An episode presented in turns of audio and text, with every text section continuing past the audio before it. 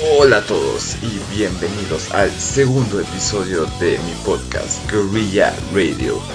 Como quedamos en el capítulo anterior, hoy avanzaremos un pedacito más en la línea de tiempo que tengo preparado para este gran proyecto, ¿no?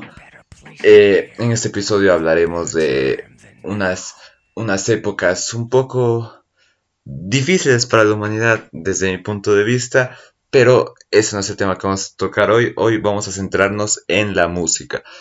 Ya que en estas épocas a las que yo me refiero, estoy hablando de las grandes épocas feudales, la época de, de mayor auge de la iglesia y de ese tipo de cosas. Pero bueno, dije, solo nos enfocaremos en la música, aunque sí tiene algo que ver con la religión.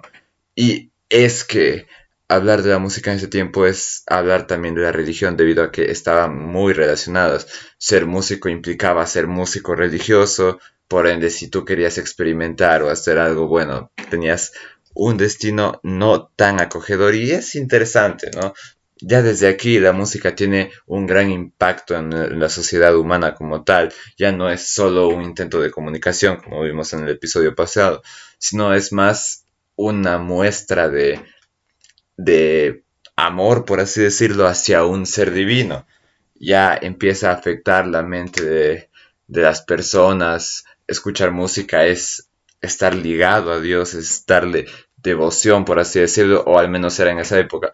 Aún se mantiene esto de la música religiosa, pero no con tanta, no tan estricto, por así decirlo, como era en los pasados, ¿no? Y también en esta época surgieron los músicos famosísimos como Mozart, Beethoven y su gran habilidad con instrumentos clásicos, ¿no? Como lo es el piano, ¿no? El piano de toda la vida. Su música que hasta ahora quedó marcada, o sea, es una de las mayores obras de arte de la humanidad junto con pinturas como la Mona Lisa, las canciones, canciones, las obras que hacían estos grandes músicos y precisamente debido a su gran habilidad al momento de hacer ese tipo de música, pues eran vistos como seres superiores, por así decirlo, ante los ojos de las personas. Aunque bueno, como dije, experimentar con la música en esta época era considerado hasta un crimen, te perseguía la iglesia, aunque bueno, en ese tiempo también hay que decir que la iglesia te perseguía por todo, ¿no? Bueno, también esto demuestra cómo la música es capaz de cambiar el pensamiento de una sociedad. Si tú haces música religiosa, eres una persona muy devota a Dios, pero si tú no haces música religiosa o haces música de otro tipo, eres un ateo, blasfemo, eh, criminal de guerra, te trataban en esa época, ¿no?